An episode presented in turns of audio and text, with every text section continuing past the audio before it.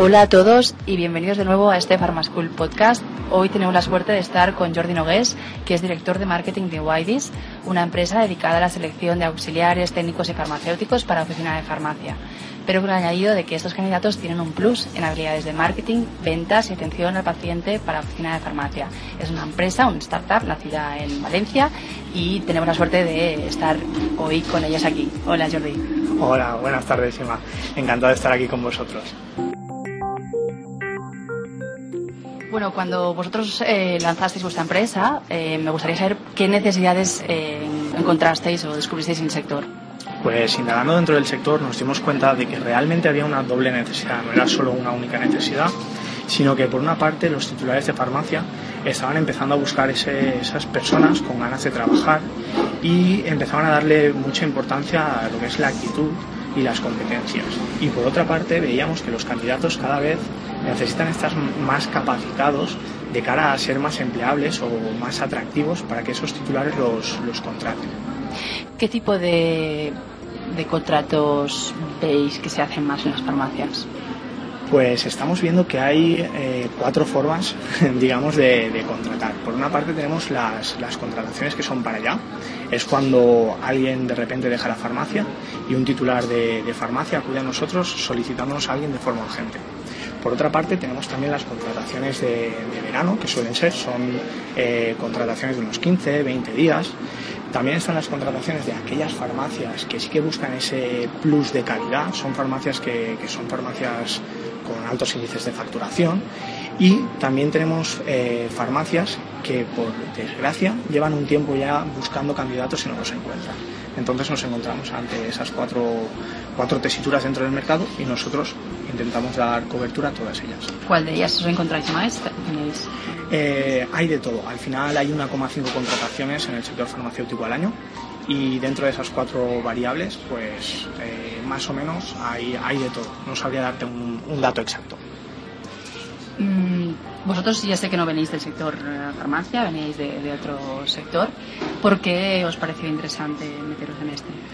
A ver, nosotros eh, venimos del sector retail eh, y estamos especializados en puestos cara al público. El sector farmacéutico es especialmente atractivo porque eh, te permite, eh, bueno, estamos trabajando también con gente que está de cara al público y ahora mismo esas habilidades de cara al público, de saber cómo dispensar, saber cómo fidelizar a los, a los clientes, están cobrando mucha importancia, ya que eh, la farmacia actualmente necesita incrementar esas ventas de productos de parafarmacia y es aquí donde un buen, un buen colaborador dentro de la farmacia ayuda a maximizar la eficiencia.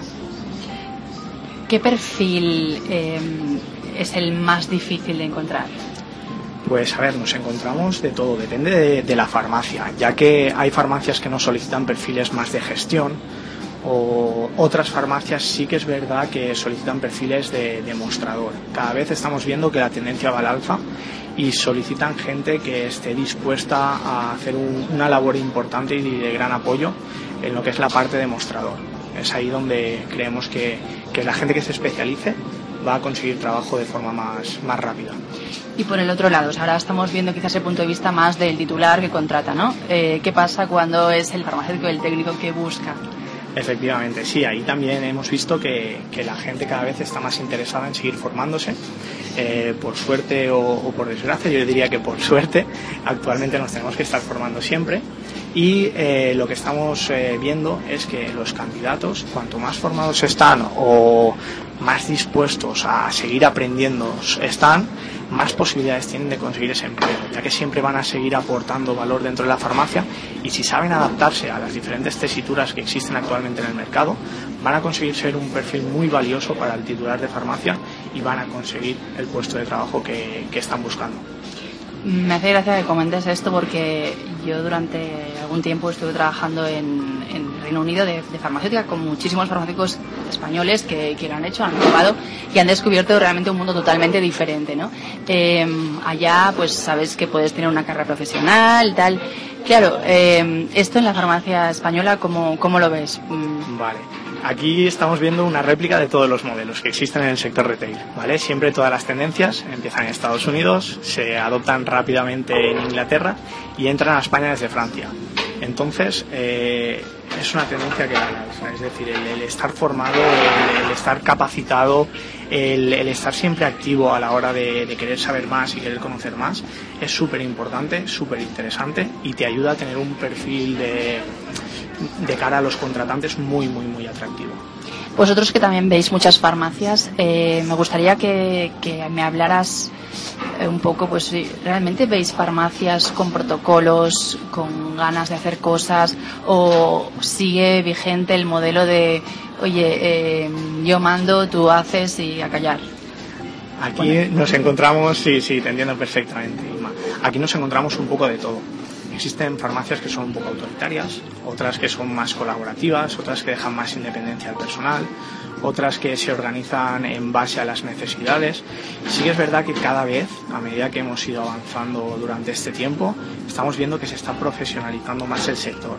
Al final empiezan a irrumpir dentro del sector farmacéutico players como pueden ser las, grandes superficies comerciales o los distribuidores digitales y la forma de conseguir fidelizar al cliente o de darle una, una buena atención es a través de esa protocolización, la estandarización de los procesos y el tener muy claro cuáles son las necesidades, la utilización del consejo farmacéutico, darle importancia a todo esto de cara a realizar una buena atención de cara a los clientes. ¿Qué comunidades autónomas, bueno, vosotros estáis en Valencia, pero qué comunidades autónomas son las que um, bueno, tienen más demanda de, farmacéuticos o de equipo de farmacia, técnicos? Vale, te comento, nosotros actualmente ya llegamos, ya llegamos a más de 6.000 farmacias, estamos por todo el territorio y lo que sí que estamos viendo es que comunidades como puede ser el caso de, Barcelona, por el tema de la industria, están solicitando muchísimos eh, técnicos, auxiliares y farmacéuticos, pero para la oficina de farmacia. Entonces hay mucha oportunidad en, en la zona de Cataluña para poder encontrar trabajo. Si eres de, otra zona de España, te recomiendo que, si puedes eh, trasladarte sería, sería un gran acierto. Luego hay zonas eh, que nos solicitan perfiles más con tema de idiomas, sobre todo zonas costeras, donde durante la época de verano sí que es verdad que debido al turismo se necesita un perfil más especializado. Eh, así comunidades más, más top o más referentes en cuanto a temas de contratación, por orden te diría que Cataluña, Madrid, Valencia, eh, Galicia y actualmente ya eh, Sevilla. Gracias, gracias porque coincide realmente incluso en cuando hablamos de redes sociales, las ciudades más activas son siempre Madrid, Barcelona, Sevilla, Valencia. O sea, que me hace gracia que, se repita. Seguramente es donde es de más masa de población, ¿no? Sí, va todo un poco relacionado. Al final hay un ratio de farmacias por habitantes y, va, va en base a esto. Entonces sí, coincido ahí totalmente. Nosotros también toda la actividad que detectamos a, nivel de Internet, de redes sociales, interés por nuestra página web, también viene en este orden. Y nada, ahí sí que, sí que coincido contigo al 100%. Eh, ¿Tenéis grandes retailers, eh, grandes superficies que os piden profesionales cualificados o, todavía no? Eh, sí, nosotros estamos haciendo pruebas con grandes, con grandes superficies de retailers, eh, pero es otro tipo de modelo de negocio. Al final, eh, la botica o la farmacia de toda la vida, la verdad es que es un comercio de proximidad, es algo que actúa sobre su barrio y sí que tras la introducción de las tiendas digitales hemos notado que la gente empieza a tener interés por por el tema de darle difusión a su farmacia y todo esto. Y en cambio los grandes retailers, al ser cadenas o grandes superficies, sí que tienen otra forma de trabajar. Entonces son necesidades completamente diferentes, aunque van muy alineadas. Bien, en cuanto a formación, que es quizás un poco lo que está más relacionado con Pharmaschool también, eh, me gustaría que nos contaras pues, cómo se forman los equipos de farmacia? ¿Cada cuánto eh, tienen cursos de formación? Eh, ¿Son formaciones in-house, eh, externas? Mm, cuéntanos un poco. Vale, aquí existen un montón de empresas que, que se dedican a lo que es la, la, alineación de las plantillas en base a un objetivo y a complementarlas entre sí. Al final, claramente puedo distinguir dos perfiles, unos más de gestión y otros más de, de dispensación. en cuanto a la formación interna, como te comentaba antes, creo que debe de ser continua. Eh, no existe una norma, sino que depende de la necesidad de cada una de las farmacias y tiene que ser el mismo titular el que se preocupe por dar esa formación dentro de la farmacia y apoyar a sus colaboradores. Em, también me parecería interesante que nos contaras em, yo tengo amigas con diferentes perfiles de farmacias, farmacias de 24 horas, de 12, de horario normal, rurales. Em, ¿Qué tipo de eh, farmacia es la que más rotación experimenta? A ver, eh, más que tipo de farmacia, te diría qué turno de trabajo es el que más rotación experimenta al final todo el mundo dentro del sector, la mayoría de gente, porque decir todo el mundo es un poco exagerado, eh, prefiere turno de mañanas. Eh, efectivamente. Entonces sí que es verdad que estamos viendo que hay bastante rotación en turno de tardes o turno de noches. Entonces es ahí donde quizás más que en un perfil concreto, yo iría más, más directamente al tema de, los turnos o los horarios de trabajo. Y en cuanto estamos hablando de, contratación en este caso, pero eh, cuando hay despido. Eh, vosotros también, bueno, está relacionado un poco, ¿no? La contratación va ligada a veces a un despido o no. Eh, de esto vosotros en vuestra empresa tocáis, no tocáis. A ver, nosotros eh, estamos especializados en selección de personal. Entonces, cuando existe esta situación, la gente o los titulares de farmacia suelen acudir a nosotros para encontrar un sustituto. Entonces es ahí donde entramos nosotros a, a trabajar. Nosotros con tema de despidos, la verdad es que por ahora no, no entramos. Bien, em, me gustaría también ya, quizás para acabar, porque bueno, llevamos 11 minutos, tampoco es que sea mucho, me parece súper interesante lo que nos estás contando. Em, me gustaría que también nos con, saber si por parte de la industria habéis recibido algún tipo de contacto nosotros actualmente en cuanto a industria eh, sí que es verdad que hay interés porque al final también son perfiles que, se pueden analizar en base a competencias, actitud y sí que eh, ha habido interés. Ahora estamos centrados en la oficina de farmacia, pero no descartamos el, poder colaborar con, laboratorios o, con quien solicite perfiles dentro del sector farmacéutico que con un tipo de especialización concreta en habilidades de venta, marketing o atención a, al paciente de oficina de farmacia. En cuanto a salarios, ¿cómo se paga? Vale, esta respuesta es súper sencilla, en base a convenio.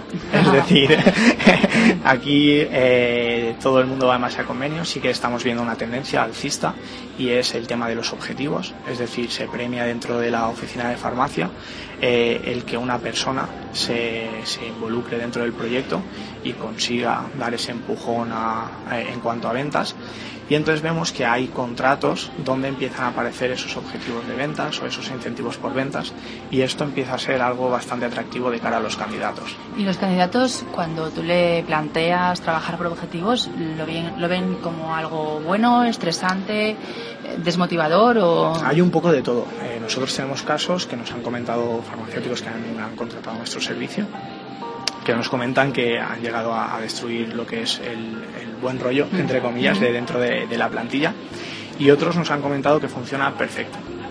Mi conclusión o mi, mi opinión eh, creo que depende del tipo de farmacia y del tipo de plantilla. Habrá farmacias que eso lo puedan asimilar y les funcione muy bien y habrá farmacias que quizás deben de probar pero si ven que no funciona, pues intentar buscar otra forma de motivar al personal. ahora mismo eh, no solo cuentan los incentivos salariales en cuanto a dinero, hay otros, muchos otros tipos de incentivos, pues en viajes, vacaciones y demás. Entonces, quizás esta también pueda ser una, una alternativa dentro del sector. Bien, pues me parece súper interesante vuestra experiencia.